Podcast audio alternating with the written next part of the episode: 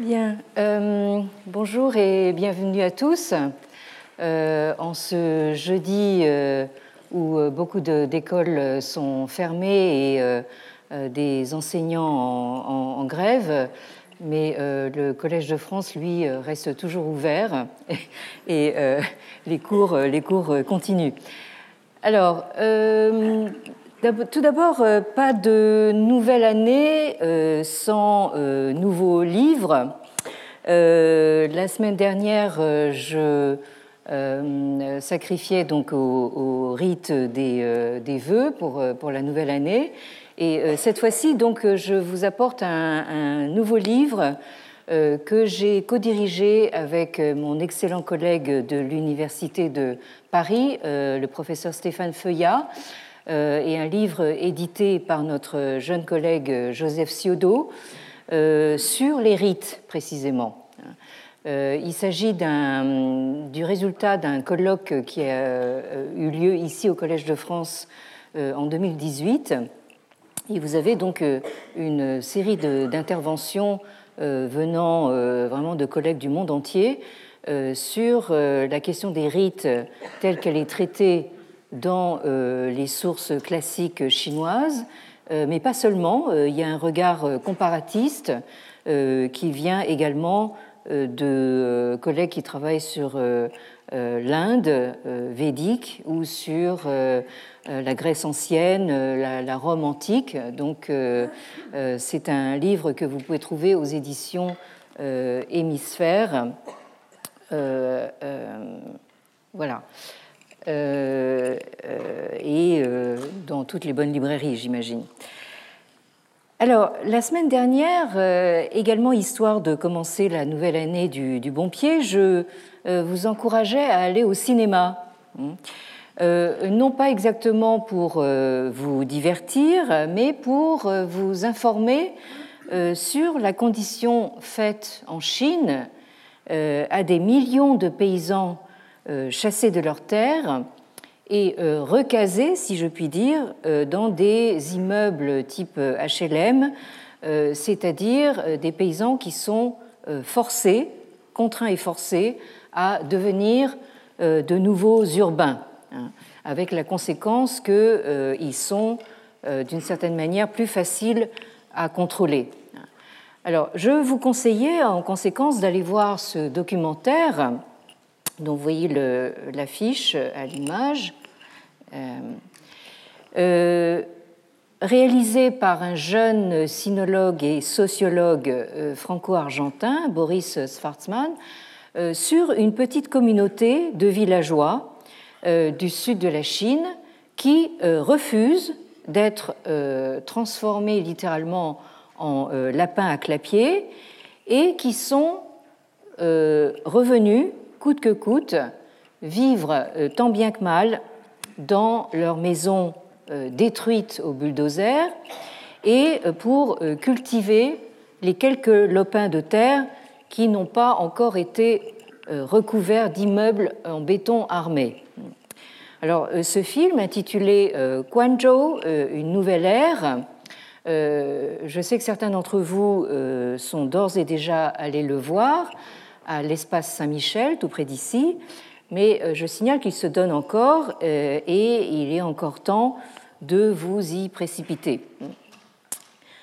Alors, ce euh, village d'irréductible près de Canton, hein, évidemment, nous pourrions, en tant que Gaulois, nous amuser à faire un parallèle avec Astérix, hein. sauf que nos euh, villageois de euh, Guangzhou, eux ne possèdent pas de potion magique. Et donc le problème, voire la tragédie, hein, pour eux, c'est que le rapport totalement asymétrique entre le fort et le faible hein, n'obéit ni au droit, ce qu'on appellerait en chinois fa, hein, euh, ni au principe moral du juste. hein, ce que les Chinois appellent yi. Hein. et en prononciation japonaise, qui vous est peut-être plus familière, c'est gi. donc, il ne reste plus que la loi du plus fort dans toute sa brutalité. Et comme se le demandait notre sociologue chinois euh, Sun Liping, euh, dans son poste que nous avons lu il y a quelque temps intitulé euh, Entre la civilisation Wenming et la barbarie Yeman, nous ne devons pas nous égarer, hein, c'est-à-dire nous ne devons pas perdre de vue une distinction très claire et très nette. Et dans ce poste, Sun Liping euh, pose au fond la question de savoir si euh, la loi du plus fort, est-ce que c'est ça la civilisation? Euh, J'ai surligné en jaune le dernier passage de son poste que je vous relis rapidement en traduction. Donc, il pose plusieurs questions. Hein, avec chaque fois la même forme euh, rhétorique. Hein. Donc il y a un effet euh, euh, rhétorique très, très puissant ici. Donc il dit ceci, dans le cas d'un changement de gouvernement, on peut y arriver en faisant des milliers de morts et en faisant couler des torrents de sang. Alors là, j'imagine qu'il fait allusion, par exemple, à la Révolution on va, voir peut-être à quelle révolution il pense, ou bien on peut y arriver en passant par une procédure et une élection qui ont l'approbation des gens. Y a-t-il un doute sur ce qui est civilisé et ce qui est barbare? Autre exemple, dans le cas des affaires publiques, elles peuvent être gérées par un petit nombre de manière arbitraire ou par la participation d'un plus grand nombre de manière à réaliser la volonté du plus grand nombre. Y a-t-il un doute sur ce qui est civilisé et ce qui est barbare? Dans la vie en société, un groupe de gens peut s'arroger le pouvoir de regarder de haut et d'opprimer un autre groupe, ou bien tout le monde peut coexister à égalité, ou du moins, quand l'égalité de fait n'est pas réalisable, avec la garantie d'une égalité des lois et des droits. Y a-t-il un doute sur ce qui est civilisé et ce qui est barbare? Et la phrase finale, je le dis encore une fois, entre la civilisation et la barbarie, nous, Chinois, nous ne pouvons pas nous permettre de nous égarer. Alors, euh, vous mettez ça en regard euh, avec ce que déclare l'un des villageois de, Guangzhou euh, qui, dit face caméra, la notion de droit n'existe tout simplement pas en Chine. Et là, vous avez un contraste intéressant. Alors, vous vous rappelez peut-être que nous avons lu ce poème de la Chine ancienne, euh, qui est euh, tiré euh, du livre canonique des Odes, en chinois le Shijing, et qui s'intitule donc Shuoshu, hein, c'est-à-dire les gros rats. Hein. Alors les gros rats, hein, on voit à peu près ce que ça peut être. Ce sont des gens, des fonctionnaires qui se sont engraissés sur le dos de la population et en particulier des paysans en l'occurrence. Alors c'est euh, une sorte de chanson populaire euh, qui a été composée en signe de protestation contre précisément l'exploitation et l'injustice.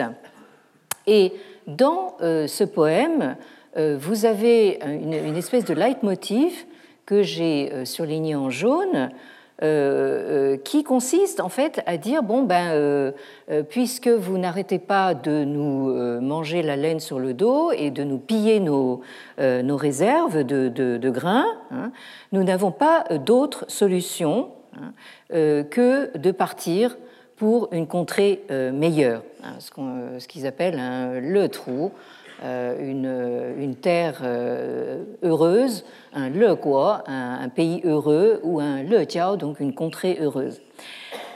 Mais dans le cas de nos villageois de Guangzhou, eux, ils choisissent au contraire de rester, coûte que coûte.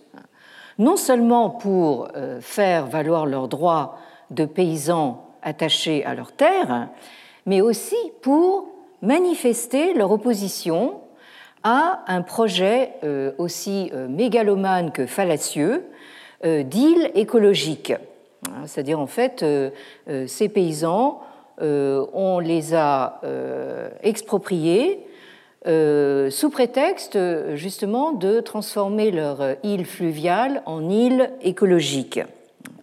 Alors euh, ce euh, méga projet se traduit dans les faits par la construction d'une forêt non pas d'arbres, hein, mais d'immeubles en béton, hein, matériaux écologiques s'il en fut. Hein. donc, vous voyez notre villageois penché sur, son lopin de terre avec donc euh, la merveilleuse euh, tour écologique euh, au, fond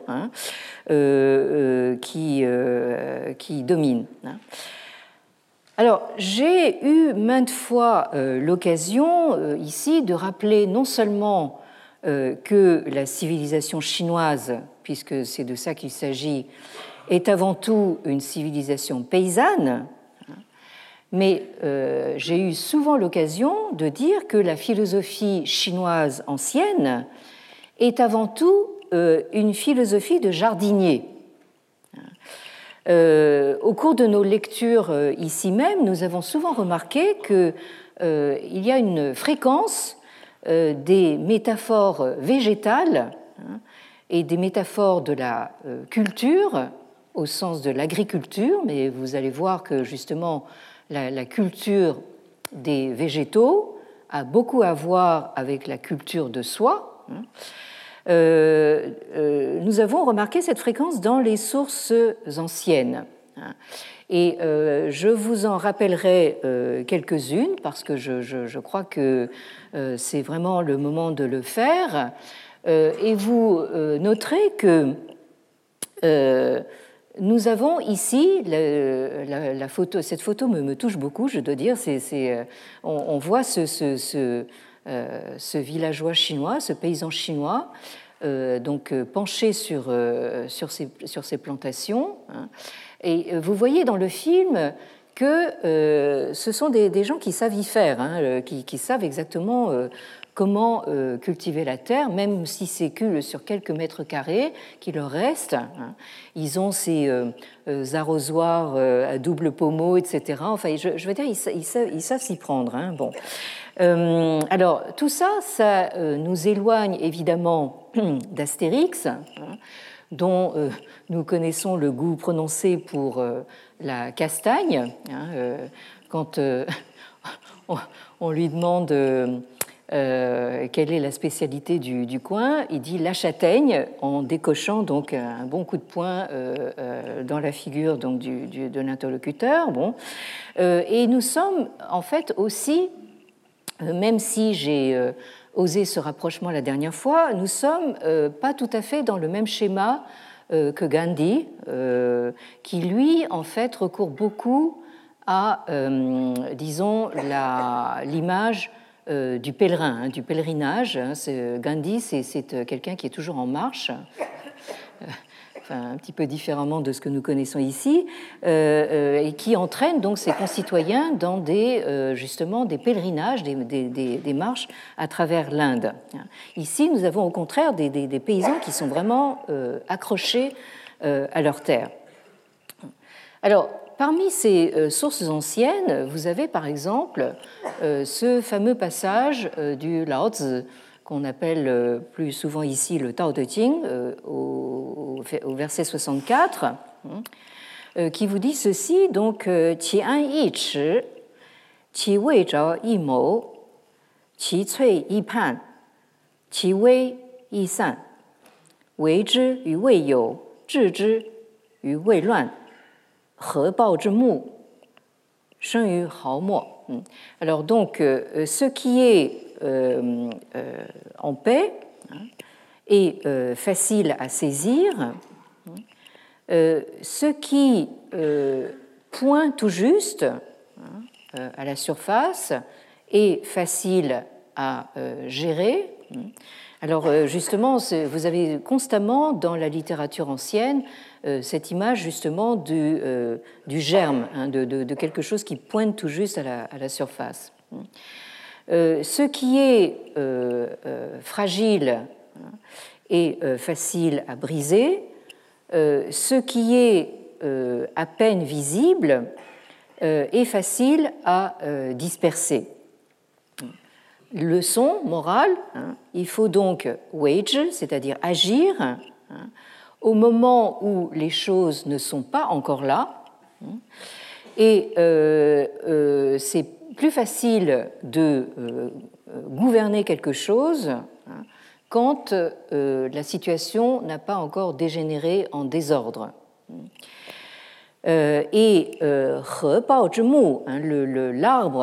dont le, tronc, en fait, on, dont on peut embrasser le tronc qu'avec les deux bras, hein, autrement dit vraiment un tronc assez considérable, hein, il faut toujours se souvenir qu'il est né euh, justement euh, d'une petite brindille. Et ce rebord de hein, ça nous rappelle effectivement euh, cette affiche du, film où vous voyez donc un arbre qui a résisté précisément, qui est un signe de résistance à ces barres d'immeubles que vous voyez au fond. Alors, je reviens donc euh, à mes sources anciennes, et euh, à part le, euh, vous avez un certain nombre de, références, en particulier dans le Mencius, en chinois le Mengzi, maître Meng, qui se présente un petit peu comme l'héritier euh, de l'enseignement de, Confucius euh, au IVe siècle avant, l'ère chrétienne, hein, et euh, qui fait revenir dans son argumentation politique très souvent des métaphores justement de culture paysanne. Alors, vous avez tout d'abord ce passage du chapitre 1 euh, première partie, euh, section 6, euh, pour, pour, lequel je fais référence à mon histoire de la pensée chinoise. Je m'aperçois que de temps en temps, ça rend service quand même. Alors, dans ce passage, Mencius reprend l'opposition que l'on trouve déjà dans les entretiens entre l'idéal euh, politique confucéen euh, d'humanité, hein, c'est-à-dire de gouvernement par le jeune, principe euh, de solidarité ou d'équité humaine, en opposition avec le principe du gouvernement par la force et la coercition, hein, prôné par les légistes.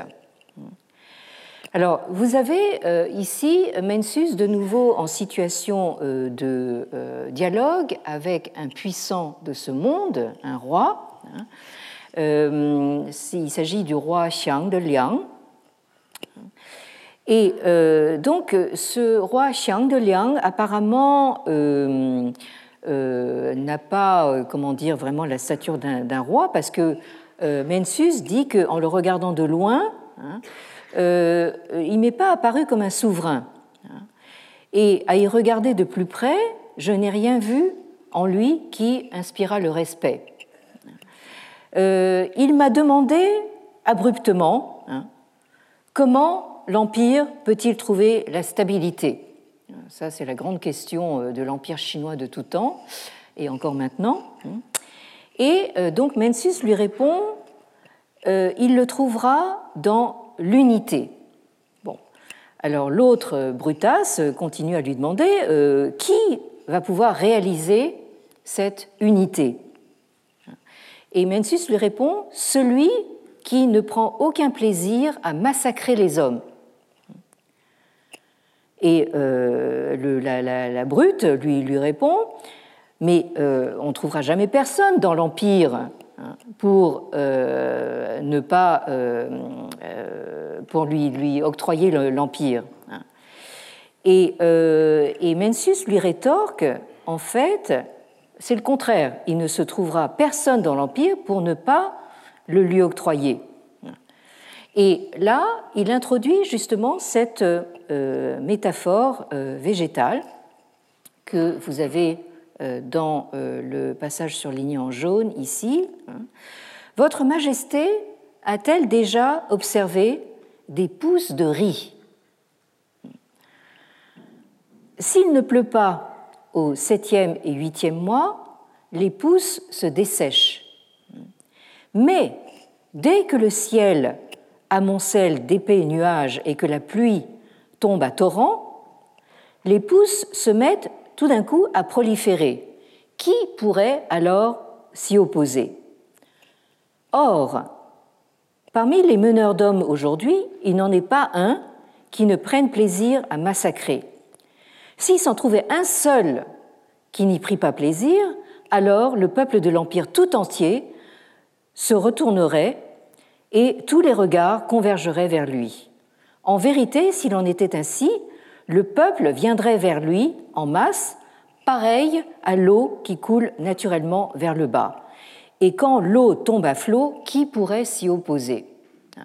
Donc vous avez chez, chez Mencius toujours cet argument hein, selon lequel, euh, en fait, le peuple euh, suit, euh, vote avec ses pieds en quelque sorte, euh, en euh, euh, venant en masse rejoindre justement un pays heureux, hein, que, comme il est dit dans, dans, le, dans les odes, où justement on les traite avec justice, hein, et que du coup ce mouvement est absolument irrésistible. Hein. parce que vous avez ici un dialogue justement entre un puissant de ce monde qui, ne, qui ne résonne que par la force et la coercition, et qui dit mais euh, Amensus, mais votre, votre idée là d'attirer les gens euh, par euh, le sens de l'humain, c'est vous, vous, rêvez quoi. Enfin, je veux dire, vous vous êtes une, une espèce d'idéaliste, bon, complètement hors sol. Or là, Mencius montre qu'il a quand même un argument de masse, puisque surtout dans la Chine antique, hein, d'avoir une population nombreuses et prospères, ça assure tout simplement la euh, richesse et la puissance du royaume en question. Euh, en quelque sorte, là aussi, pas tout à fait, ça n'a pas tout à fait perdu de son actualité non plus. Bien. Alors, si nous abordons maintenant le deuxième passage que vous avez sur la diapositive, euh, il s'agit d'un très fameux passage où euh, Mencius parle euh, d'un souffle, d'une énergie morale, là aussi irrésistible, qu'il appelle le Haoran Qi, hein, c'est-à-dire c'est un, une énergie qui est débordante, hein, qui est capable d'inonder le, le, monde entier. Euh, alors, euh, il dit c'est c'est vraiment quelque chose qui, est capable d'emporter tout sur son passage. Hein. Euh, et ça, c'est une réponse justement à ceux qui estiment que la justice ou la justesse morale, hein, le principe du juste, du yi, hein, c'est totalement inefficace. Euh, parce que, à la limite, ça peut, conserver, ça peut concerner la personne du souverain, hein, mais euh, ça reste totalement inefficace. Et ce sont des gens qui, encore une fois, ne jurent que euh, par la, force et, la, coercition. Or là, Mencius dit en fait que nous avons un sens moral qui est une énergie morale. Il parle du, chi, ce fameux concept apparu euh, sous les royaumes combattants euh, en Chine et euh, qui maintenant fait un, tabac, si vous me passez l'expression, en Occident avec toutes, toutes sortes de qigong, c'est-à-dire de travail sur le, sur le souffle vital ou sur l'énergie. vous avez évidemment le, tai chi chuan, etc., le, le, le, kung fu et tout, tout ce qui s'ensuit. Mais là, ce qui est intéressant, c'est que Mencius parle de, du sens moral comme d'une énergie, d'une énergie vitale. Et là aussi, il introduit donc une métaphore, ou même on pourrait dire une, une sorte de parabole paysanne, euh, où il dit euh, il ne faut pas euh, faire comme ce paysan de, du pays de Son. Alors, le pays de Son, qui est situé dans la, dans la péninsule de l'actuelle province du Shandong, donc nous sommes sur une zone côtière, et le pays de Song est, assez proche du, pays natal de Confucius. Hein. Euh, et ce pauvre pays de, Song, en fait, dans la, littérature antique, euh, euh, excusez-moi pour les Belges et les Suisses, mais c'est un petit peu, en fait, si vous voulez, les, un peu les, les, benets du coin. Hein. Et alors donc, ce, bonhomme de Song, on vous raconte, vous l'avez ici dans le passage du Mensus 2 à 2, ce bonhomme de Song se désolait de ne pas euh, voir ses pouces, encore une fois, vous avez cette image des pouces, euh, grandir assez vite. Alors, euh, il a l'idée absolument génialoïde de tirer sur les, sur, les, sur les pouces pour les faire pousser plus vite. Bon. Et alors, il rentre chez lui en toute hâte, tout content, très fier de lui, et dit à ses gens Ah, vraiment, je suis fatigué aujourd'hui, j'ai aidé les germes à pousser. Alors là-dessus, euh, son fils euh, se précipite pour aller voir les dégâts et de fait, euh, les pousses ont déjà séché sur pied. Bon, parce que naturellement, enfin, si, vous tirez sur les pousses, forcément, elles se détachent de terre et elles, meurent. Bon. Alors, morale de, de Mencius, dans le monde, rares sont ceux qui ne sont pas tentés d'aider les germes à pousser. Hein, parce qu'ils trouvent toujours que ça ne va pas assez vite. Hein. Alors, ceux qui abandonnent, persuadés que c'est peine perdue, sont ceux qui négligent de cultiver les pousses. Hein. Et alors, vous avez ceux qui laissent le, jardin euh, en friche. Bon, ça, c'est une, c'est une politique possible. Mais ceux qui forcent la croissance euh, sont ceux qui euh, tirent justement sur les pousses. Effort non seulement inutile, mais nuisible.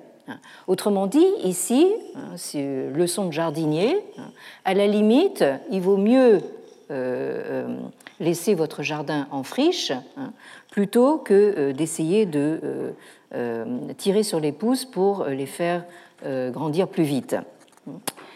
Alors, autre passage dans le Mensus, où cette métaphore paysanne revient, euh, il s'agit donc euh, d'un passage où euh, Mencius justement dit que devenir un shenren, devenir un, saint, c'est-à-dire devenir une, sorte de modèle moral, hein, c'est à la portée de tout le monde.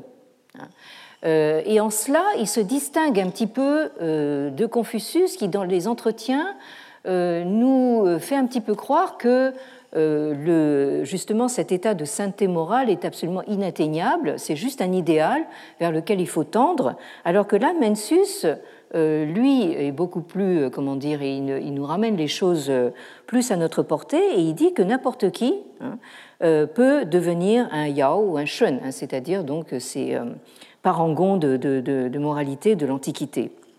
Et là aussi, il prend un exemple, celui de l'orge. Hein. Alors, on en répand la semence, puis on la recouvre de terre. Le type de terre choisi est le même hein, pour toutes les parcelles, ainsi que le moment de semer. L'orge, oui, allô, l'orge euh, pousse à merveille et dès le solstice d'été, elle est parfaitement mûre. Si différence il y a, euh, c'est seulement que les sols sont plus ou moins fertiles, les pluies et la rosée plus ou moins bienfaisantes, et le travail de l'homme plus ou moins important. Les choses de même espèce sont toutes semblables, pourquoi en irait-il autrement pour les hommes? Il n'y a aucune différence d'espèce entre les saints et nous. Et euh, Mencius continue avec une, remarque que je trouve toujours très amusante. Il cite un autre maître qui disait Si je vois un cordonnier fabriquer des chaussures pour quelqu'un dont il ne connaît pas la pointure, je peux être certain qu'il ne fabriquera pas des paniers. Euh, et tout ça parce que toutes les chaussures se ressemblent du fait que tous les pieds ont quelque chose en commun.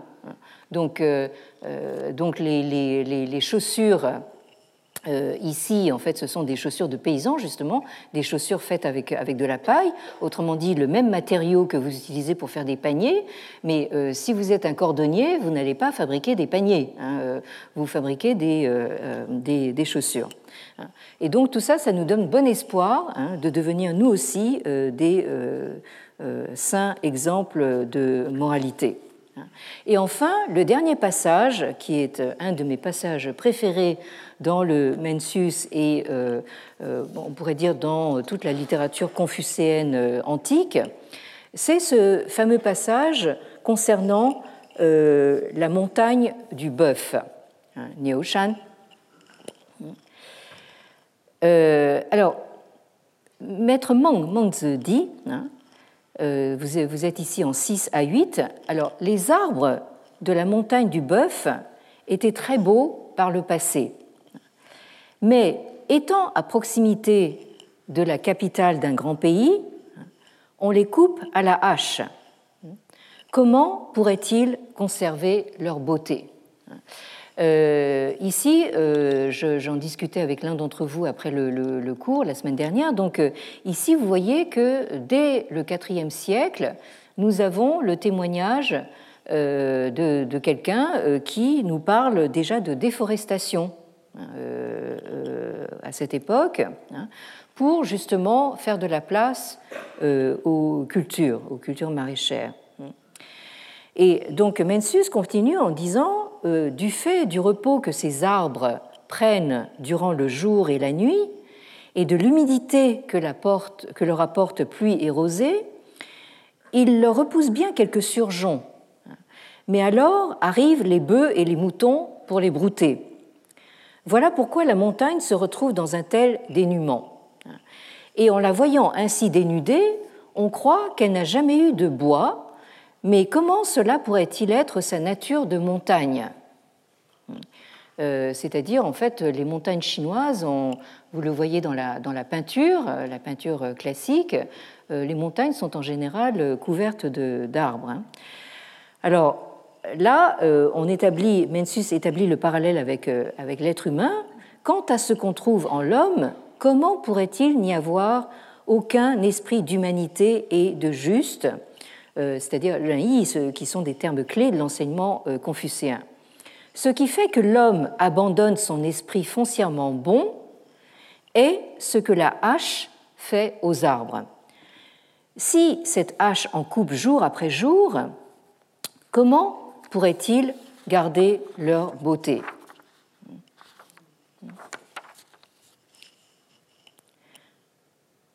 Donc, euh, voilà pour justement toutes ces euh, euh, métaphores donc végétales, mais ce n'est pas parce qu'on est dans, le végétal qu'on est dans les jolies fleurs. Hein. C'est ça que j'ai voulu vous, montrer en vous rappelant tous ces, passages. le, propos euh, euh, dans, lequel intervient euh, justement toutes ces métaphores de, de plantation, de végétaux, de culture agricole, mais aussi de culture morale, c'est tout ce qu'il y a de plus politique. Et je vous rappellerai que c'est le même Mencius qui répondait avec la même franchise à un autre puissant de son temps, dans euh, ce dialogue que nous euh, lisions la dernière fois, hein, et euh, dont je vous rappelle donc les deux répliques surlignées en jaune. Hein. vous avez un, comment dire, un autre roi hein, qui pose la question de, savoir quel est le rôle des grands ministres. Alors ici, Mencius fait une distinction entre les grands ministres qui sont proches du souverain à la fois par le sang, hein, par la, filiation familiale, et par justement le devoir moral. Euh, alors que vous en avez d'autres qui portent un nom clanique euh, différent et par conséquent qui ont un devoir moral vis-à-vis du, euh, souverain un petit peu moindre. Hein. Alors pour justement les ministres les plus proches, hein, leur devoir c'est d'admonester le souverain quand il commet des fautes graves, hein. mais si le souverain n'y prête aucune attention à leur remontrance répétée, à ce moment-là, ils doivent le yi wei, hein, littéralement euh, le euh, changer de position, autrement dit, le euh, détrôner. Et on avait vu la dernière fois qu'il y a une didascalie tout à fait amusante. On, voit le roi changer de couleur, changer de visage. Hein. il devient tout vert quand il apprend ça. Et euh, une fois qu'il a repris ses esprits, hein, on peut continuer la conversation et euh, parler justement des ministres qui sont un peu plus éloignés, qui portent un nom clanique différent, et eux aussi ont le devoir d'admonester le souverain, mais si le souverain euh, n'y prête aucune attention, eux, ils ont le devoir de partir, hein, de, quitter le, pays. Autrement dit, ici, il n'y a pas d'autre choix. Hein, que soit de déposer le souverain, évidemment à ses risques et périls, euh, et ça, euh, ça fait allusion à ce que Sun Liping appelait justement la méthode forte, hein, la méthode violente, avec euh, évidemment beaucoup d'effusion de sang, hein, ou bien il faut partir, hein, comme l'ont fait de nombreux dissidents chinois, dont par exemple, le très célèbre artiste Ai Weiwei qui, qui euh, dit dans une euh, interview récente qu'il a donnée en anglais à une journaliste anglaise qu'il n'a pas eu d'autre choix que de partir, de se, de se mettre en, exil volontaire. Hein, donc il est passé par l'Allemagne et maintenant il est... Je ne sais pas si c'est que le climat allemand lui a semblé un peu un peu frisquet, euh, et maintenant il est au Portugal. Alors, euh, donc, euh, la dernière fois, nous lisions tous ces Loki classici des, sources confucéennes, comme le, le Mensus ici, ou le Xiaojing, le, le, livre de la piété filiale, puisque, comme l'a souligné Léon Vandermerge dans l'article que je vous signalais, euh, je cite, il ressort de ces textes que la remontrance est fondamentalement un devoir, hein, c'est-à-dire un devoir moral, un yi, et même un devoir du genre le plus strict, puisqu'il relève de la piété filiale. Euh, là, dans le texte du, euh, du Xiaojing, c'est-à-dire le livre de la piété filiale, on voyait réapparaître de nouveau cette analogie entre le lien qu'il y a le lien filial qu'il y a entre un, fils et son père et le lien politique qu'il y a entre un ministre et euh, son prince. Donc euh, euh, là, vous avez un modèle politique qui est tout à fait organique. et Léon Vandermerge poursuit en disant, je cite, Dans la tradition chinoise des remontrances, le devoir n'est pas un vain mot. Nombreux sont les lettrés héroïques qui, à contester des dispositions arrêtées par le pouvoir impérial, se sont exposés au bannissement, à la prison ou même euh, à la mort. Et euh, c'est ce qu'on euh, a appelé donc le. je ne sais pas pourquoi ça a disparu de la diapositive, mais enfin bref. donc c'est ce qu'on appelle le tiens, c'est-à-dire donc la remontrance jusqu'à la mort. Et euh, euh, Léon Vandamerge poursuit en disant que c'est sous les Ming euh, que s'illustre le plus cet héroïsme dans la résistance à la répression féroce de toute contestation. Alors on a vu justement que les Ming, ce sont eux qui ont chassé les Mongols et qui ont rétabli donc une dynastie chinoise. Mais alors du coup, ils en ont quand même profité pour se débarrasser de l'institution de la remontrance qui avait été supprimée par les Mongols. Hein. Donc euh, euh, les Ming ont lancé une, espèce de propagande un petit peu nationaliste, enfin en disant bon, c'est nous qui avons débarrassé la Chine des, barbares, des barbares mongols, mais ils en ont quand même profité pour se débarrasser aussi de cette institution gênante pour eux de la remontrance. Et de fait, les annales des Ming ont gardé la trace euh, des destins tragiques d'une quarantaine de hauts fonctionnaires qui ont payé de leur vie euh, leur euh, remontrance. Et on connaît à ce titre la fameuse histoire du célèbre Hai dont vous avez le portrait ici à l'image, qui est né en 1514 dans l'île de euh, Hainan, tout au sud de, la Chine, et euh, qui avait probablement des ascendances euh, musulmanes hein, dans, sa, dans sa famille, et qui est mort en 1587. Alors, ce Hai est connu pour avoir adressé des remontrances, vous allez voir, assez virulentes à l'empereur en place, l'empereur Shizong, dont le, règne, euh, dont le nom de règne est euh, Jiajing, hein, qui a régné entre 1521 et 1566. Hein. Et euh, donc Harry est connu pour, avant de soumettre ses remontrances à cet empereur, il avait pris soin donc d'acheter son cercueil. Donc euh, voilà. Donc là, euh, disons que quand euh, vous avez des remontrances à faire à l'empereur, il vaut mieux que vous arriviez avec votre cercueil sous le bras. Hein. Alors, ce personnage de Hai dont vous avez ici une statue commémorative dans son île natale de, de a inspiré un historien du XXe siècle du nom de Wuhan. Vous le voyez ici à l'image. Euh, il est né en 1909 euh, et il est mort en 1969 en pleine révolution culturelle dans des circonstances sur lesquelles nous reviendrons. Alors, ce Wuhan était donc, comme vous le dit le petit commentaire à côté de sa photo, donc c'était un historien, hein, un membre du Parti communiste chinois, euh, et il a été, à un moment donné de sa carrière, donc euh, euh, maire adjoint de la capitale, de la ville de Pékin.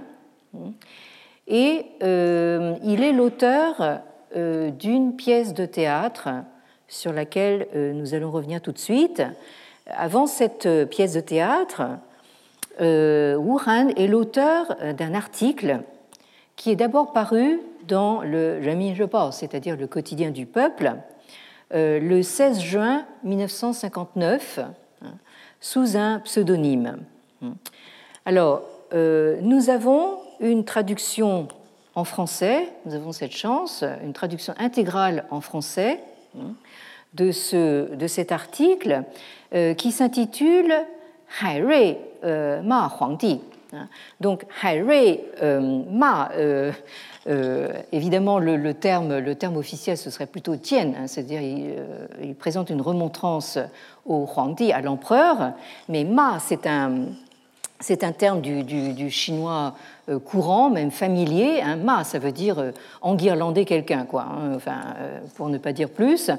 et donc, la traduction est due au grand Simon Less, euh, qui est euh, le pseudonyme de Pierre Rickmans, donc un, très grand euh, sinologue d'origine belge, qui lui aussi a beaucoup connu en fait une sorte d'exil volontaire, et on comprend pourquoi hein, quand on voit ce qu'il a publié. Hein, ça, c'est une de ses premières publications, Les habits neufs du président Mao. Hein, euh, livre qui a fait date en 1971 hein, euh, et qui dénonce effectivement donc tous les, euh, les, abus, la brutalité du régime maoïste.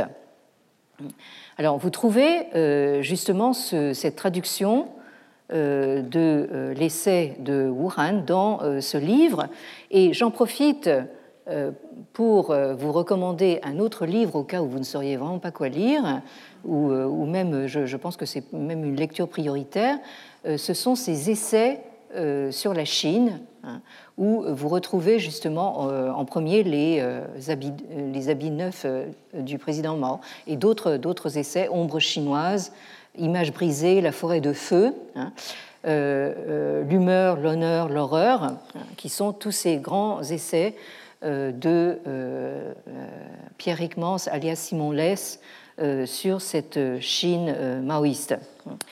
Alors, que dit cet article de Wuhan Ça commence comme ça. Alors,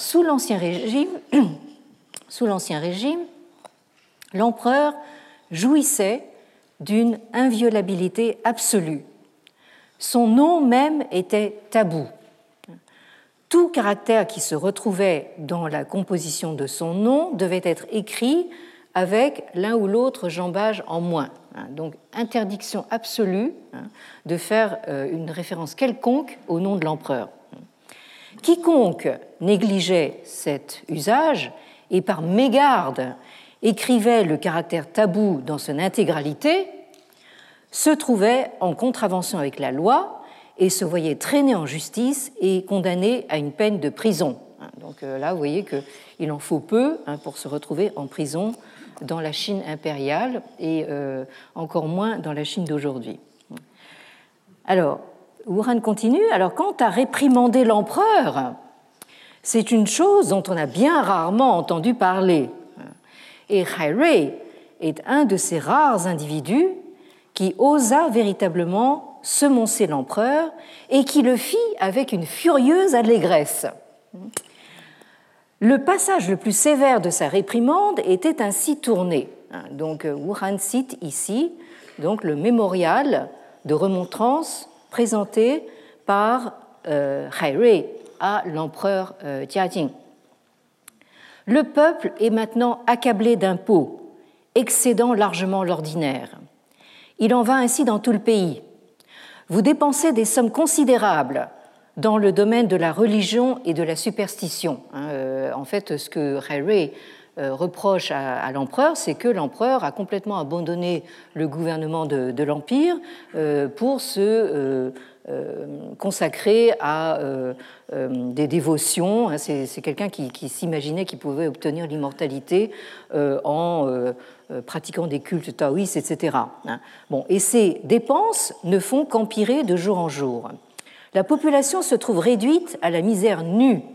Sa détresse extrême dure depuis plus de dix ans. Dans tout l'Empire, le peuple a fait un jeu de mots sur le nom de votre règne, Jiajing.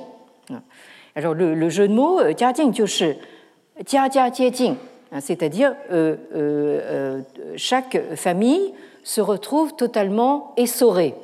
Euh, c'est-à-dire elle se retrouve complètement à sec à force d'être euh, essorée. Bon. Donc ça c'est le, jeu de mots. Hein. Bon alors non seulement donc euh, le, peuple ne se prive pas de, mentionner le, nom de, règne, mais en plus il fait des, jeux de mots dessus. Et ça c'est une pratique encore en cours aujourd'hui. Hein. donc vous aviez par exemple euh, sous l'équipe dirigeante euh, précédente. Hein, euh, donc le, grand slogan sur la société d'harmonie socialiste, hein, le, le, hein, bon, et le peuple, le bon peuple chinois, donc en fait s'est mis à mettre des crabes partout parce que en fait crabe se dit aussi en fait donc on peut jouer sur sur l'homophonie donc ça c'est un exercice favori en Chine euh, alors, non seulement, euh, et ça c'est Wuhan qui, qui, euh, reprend la parole, non seulement cet empereur Jiajing, au long de plusieurs dizaines d'années de règne, ne s'était jamais vu pris à partie de façon aussi directe et audacieuse, mais dans tout l'ensemble des histoires dynastiques, on trouverait difficilement un exemple semblable. Chaque phrase du mémorial faisait mouche. Euh, outré et furibond, crachait du feu. Alors, l'article donc de, Wuhan continue ainsi. Je ne vais pas pouvoir vous, le, citer entièrement, mais toujours est-il que à la lecture de ce mémorial, Jia Jing ne se tint plus de colère. Il jeta le mémoire à terre et ordonna d'arrêter immédiatement Hai avant que celui-ci ne puisse s'échapper. Mais alors, euh, l'un des euh, conseillers euh, de l'empereur, qui est un eunuque, hein, forcément, hein, lui, lui dit, d'après ce que j'ai entendu dire, cet homme s'est déjà préparé pour le pire. Il a déjà fait ses adieux à sa femme et a confié ses affaires aux soins d'un ami. Ses domestiques, frappés d'épouvante, se sont tous enfuis. Il ne cherchera pas à échapper à son sort. D'un caractère inflexible et droit, il jouit d'une grande réputation. Dans ses fonctions officielles, il a toujours fait montre d'une scrupuleuse honnêteté et n'aurait jamais voulu léser les ressources de l'État, fût-ce d'un seul grain de riz. C'est vraiment un fonctionnaire intègre. Et euh, Wuhan de poursuivre en disant Jing, apprenant ainsi que Hai ne craignait pas la mort, demeura tout interdit. Il ramassa le mémoire et le relut en soupirant, incapable de prendre une décision. Il donna finalement l'ordre de jeter Hai en prison et de déterminer qui, en fin de compte, se trouverait derrière, toute cette affaire. La commission pénale recommanda la peine de mort pour Hai mais Jia Jing ne put se résoudre à signer la sentence. Mais heureusement, l'empereur, deux mois plus tard, meurt, hein, et c'est ainsi que Hai échappe de justesse euh, donc, euh, à la peine euh, de mort. Alors, l'article de Wuhan se termine ainsi. Il y a deux aspects du caractère de Hai dont nous pourrions nous inspirer aujourd'hui encore. Nous sommes en 1959, hein. donc dix ans après l'instauration de la République populaire de Chine par Mao Zedong. Alors, premièrement, Hai faisait toujours une claire distinction entre la vérité et l'erreur, hein, entre la vérité et le mensonge. Et deuxièmement, il entretenait une volonté de combattre jusqu'au bout les forces rétrogrades. Évidemment, alors ça c'est la phrase pour se protéger, n'est-ce pas hein, vivait sous l'Ancien Régime il y a quelques trois ou quatre siècles. Ses critères de valeur ne seraient donc entièrement s'identifier aux nôtres aujourd'hui. Hein. Mais la façon éclatante avec laquelle il prenait position, ainsi que son fougueux esprit de lutte, mériterait bien que nous les imitions. Alors, euh, ça c'est euh, article euh, publié sous pseudonyme dans le quotidien du peuple en 1959. Bon, en 1961, Wuhan remet le couvert, si j'ose dire, en transformant son article en une pièce de théâtre pour l'Opéra de Pékin. Hein. donc c'est une, pièce chantée. Hein. Euh, L'Opéra de Pékin, qui était un genre très affectionné par Madame Mao, hein, Jiang Qing. alors cette pièce s'intitule Hai Rui Ba Guan, c'est-à-dire donc la destitution de Hai Rui. Euh, où euh, Harry est mis en scène comme un lettré, un fonctionnaire donc euh, intègre, et qui, à ce titre, hein, punit le fils d'une famille de notables qui s'est rendu coupable du meurtre d'un paysan hein, et de l'enlèvement de sa fille. Et ce fonctionnaire intègre qu'est Harry est désavoué par la cour et euh, il est ensuite obligé donc de se euh, retirer.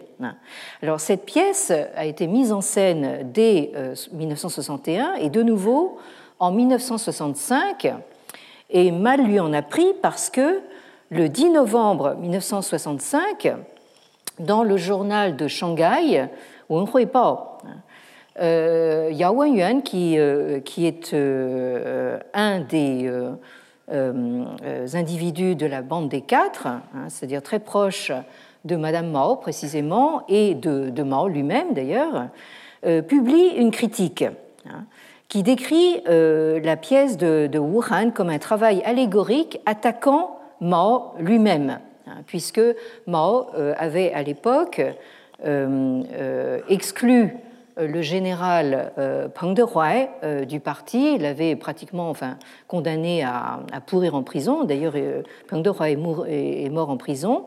Et Yao Wenyuan donc accuse Wuhan d'être un allié euh, des droitiers du parti. Alors là, être accusé d'être droitier, c'était la, pire qualification qu'on pouvait, euh, pouvait avoir. Et euh, donc, c'est cet article de Yao Wenyuan qui condamne finalement Wuhan à la mort. Hein. Euh, puisque euh, vous le voyez euh, ici, la, photo est de mauvaise qualité, mais vous reconnaissez le, nom de, Wuhan sur une de ces affiches à, gauche. qui est soumis à l'autocritique hein, et ensuite à ce genre de traitement hein, donc, que faisaient subir les, les gardes rouges à euh, ceux qu'ils avaient euh, désignés à la vindicte du peuple, hein, c'est-à-dire donc euh, bras forcés vers l'arrière, hein, la position de l'avion. Et ce monsieur, on voit qu'il a perdu une partie de ses cheveux parce que, évidemment, c'est comme ça qu'on traitait les gens. beaucoup en sont morts, évidemment, soit, soit morts de, comment dire, de euh, mauvais traitement physique euh, ou bien euh, mort de, honte, de désespoir. Beaucoup se sont suicidés. Vous voyez là aussi le genre de, choses charmantes qu'on faisait aux gens. On leur balançait de, de l'encre noire sur la figure, on les exposait à la vindicte publique. Et donc Wuhan en est mort en 1969 et c'est probablement l'une des premières victimes de la révolution culturelle. Euh, donc je suis obligée de vous quitter sur ces images peu réjouissantes, hein, mais euh, je pense que euh, dans nos circulations, nos va-et-vient à travers l'histoire chinoise, dans la très longue durée, vous apercevez quand même certaines constantes. Je vous laisse réfléchir là-dessus jusqu'à la semaine prochaine. Merci de votre attention.